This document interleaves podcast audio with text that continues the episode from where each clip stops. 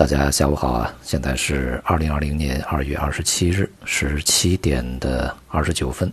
今天有点晚啊。浏览了一下这个最新的疫情数据啊，现在整个外围，也就是世界各地除中国以外啊，新增的疫情呃确诊病例啊，已经比这个中国境内发生的还要多了啊，反超。这个一方面呢，说明啊，在境内的疫情呢，已经受到了比较良好的控制。钟南山在今天就讲嘛，啊，四月份有信心可以控制住啊。那么另外一方面呢，说明啊，整个疫情在境外开始蔓延，所以呢，从整体来看，情况还不是特别乐观啊。因为在外面蔓延呀，这个对中国而言并不是什么好事儿啊。整个全球经济不好，中国经济呢也一定会不好，它意味着外需会更加的疲软。同时呢，它也会阻碍其他的一些往来，比如说投资啊。相比较而言，这个交通旅游所受的这个损失呢，反倒不算什么啊，是一个体量比较小的一个级别。因此呢，无论是隔夜的这个欧美股市啊，还是今天的亚太市场啊，都是普遍的大幅下跌。不过这种情况呢，预计会在近期有所缓解啊，也就是。在市场大跌以后，随着中国啊情况好转，那么市场的情绪呢也会稍事平复。所以说呢，这个在大跌以后啊，一些区间的震荡或者是一些小型反弹，呃是很正常会出现啊。甚至呢也不排除啊，在一些措施实施比较得力的情况下，会出现一些比较呃连续的啊，比如说数个交易日啊，一至两周啊啊这个中等级别的反弹也是。合理的啊，但是在当前的整个大的一个形势啊，由于无论是经济的基本面，还是疫情影响，还是市场本身的层面呢，都已经让整个趋势啊发生了非常明显的改变啊，所以说它的跌势呢一时半会儿是停不下来的，而且呢非常有可能啊，它是一个长期趋势的这个下跌的开始，也就是那只狼啊终于来了。今天的国内 A 股呢是温和反弹啊，个股呢涨跌各半。表现非常好的板块啊，首当其冲，那么一定是基建啊，就是在这段时间支撑经济啊，它必须担负的责任的啊，所赋予的一个表现结果。呃，另外这个在线教育的表现也是非常不错的啊。这个板块呢，其实有两个呃比较好的这个支持因素啊，一个呢就是它本身就是一个逆周期啊，这么一个板块，就经济下行的时候，文化教育啊，它反而会受益啊，加上这些娱乐。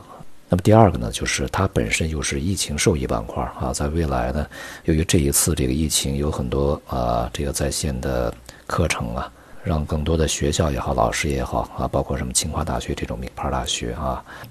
当然最重要的就是学生啊，都已经呃接受或者是说啊有所习惯吧啊，至少是涉猎了这样的一个行业。那么在未来啊。随着人们这个习惯的养成啊，这个行业的发展还是有比较大的空间的。当然，我们指的是长期。总之呢，这个在之前我们也讲过啊，一方面呢是与疫情相关，尤其呢是通过这次疫情啊，会长期的改变人们的某种习惯啊，无论是卫生习惯、生活习惯，还是接受教育的习惯。那么这些行业，同时呢再去叠加逆周期啊，这样的一些行业呢，在未来长远来看啊，应该是比较有韧性的。今天呢，尤其需要注意的还是科技板块啊，国产的芯片半导体。那么在昨天大幅下跌以后，今天呢再度整体下跌，应该是超过百分之四吧。之前呢我们也反复讲啊，呃这一轮的市场的上涨呢，其实它的最核心的风向标是科技板块啊，而科技板块里面的最核心的这个风向标呢，又是芯片半导体，它是核心的核心。就像之前啊这个所谓的。价值股啊，核心资产里面的某些这个个股是一样的道理，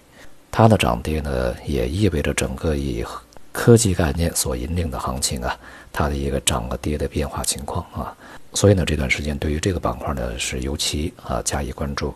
在前面我们讲啊，科技板块，尤其是芯片半导体，可能会出现灾难性的这种下跌啊，或者称之为灾难式的下跌。而当前这种下跌呢，很可能只是一个开头啊，整个的行情呢，在未来会比较大幅度的或者是持续延伸啊，下面的空间和幅度是不小的。从整个市场的层面来看呢，今天的反弹啊也属于比较正常，在高开以后啊，震荡最终呢是收高啊，但是呢也是低走吧，全天应该是一个收阴状态啊。呃，所以呢，它也是一个弱势的整理格局。那么今天的成交量呢是在万亿以上，但是呢，呃，较昨天和前天呢已经是明显的收缩。从这个资金流向方面看呢，今天啊，无论是这个主力资金，还是超大单，还是大单啊，都是净流出。呃，但是呢，与此形成非常鲜明对比的是，中单和小单呢是净流入啊。这种现象说明了什么啊？是比较明显的一个事情。同时呢，今天这个北向资金也是连续第五个交易日净流出啊。事实上呢，也不是近一段时间、近几个交易日啊，其实从过去的三个月啊到现在啊，这个主力资金都是净流出的啊。这一点呢，我想大家应该是充分去了解一下。未来的主要风险呢，现在看起来不是境内啊，反而是境外了。就是这个昨天我们说的啊，这个境外究竟他们的把控能力能否像中国这么有效啊，是个问题。而境内的主要风险呢，是在这个复工过程中啊，某些地方可能措施不利啊，啊，出现一些反弹。目前看吧，无论是这个严格管理它的效果，还是大家都注意啊，讲卫生啊，戴口罩啊，应该呢，这个离拐点啊，或者是离卫生呢比较接近我们在对疫情可以松口气的同时呢，对经济啊却没有办法松气，因为啊，呃，刚开始咱们就说了，外围如果是出问题啊。对我们中国一点好处都没有，而且呢，大家在这段时间应该可以非常呃明显的感觉到，呃，同仇敌忾啊，这个攻克时间呢，恐怕只是发生在我们国内，或者说呃一些国家之间啊，有一些非常重要的国家呢，它并不是这么想，反而呢，它可能想法是截然相反的。大宗商品方面的原油啊，已经是跌破了前面的低点，显而易见的这个需求萎缩啊，是这个价格下行的。呃，最为核心和主要的原因，那么现在看起来呢，还没有见底的迹象啊，所以说对于其他的大宗商品呢，也会带来这个比较实质的压力啊。今天这个无论是和原油相关的一些能源化工啊，呃，还是一些钢铁、煤炭呢、有色啊，都是表现非常疲软，而农产品呢，少数啊比较坚挺一些，而大多数呢也是比较软。这种状态呢，预计啊仍然会持续下去，并且呢会在某一些品种的这个身上啊显示出来一个反弹结束啊，再度的向比较深的一些这个低点去测试的这么一个状态。而由于外围啊这个现在的情况变差啊，同时呢，呃像美股啊这个大跌啊，所以说也对整个的美元呢带来非常大的压力，因为现在市场呢。大有这个通过啊推低整个市场利率啊啊，也就是债券的收利率，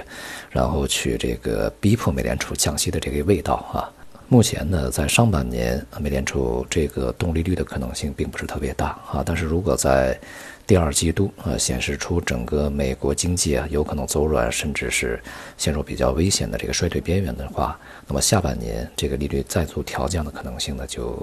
大大上升了啊。至少现在呢，它本身的这个周期和经济数据以及疫情的影响，是对整个的这利率走向呢，当然是偏为下档的啊。所以这个美元在近一段时间啊，这个调整呢和下跌啊，恐怕会持续。这里面呢，受益处比较大的一个是欧洲货币，一个就是人民币啊。尤其是人民币呢，现在这个状态啊，越来越稳定啊，越来越坚挺。总的来说，这个疫情啊，在当前仍然是呃非常值得关注的一件事情。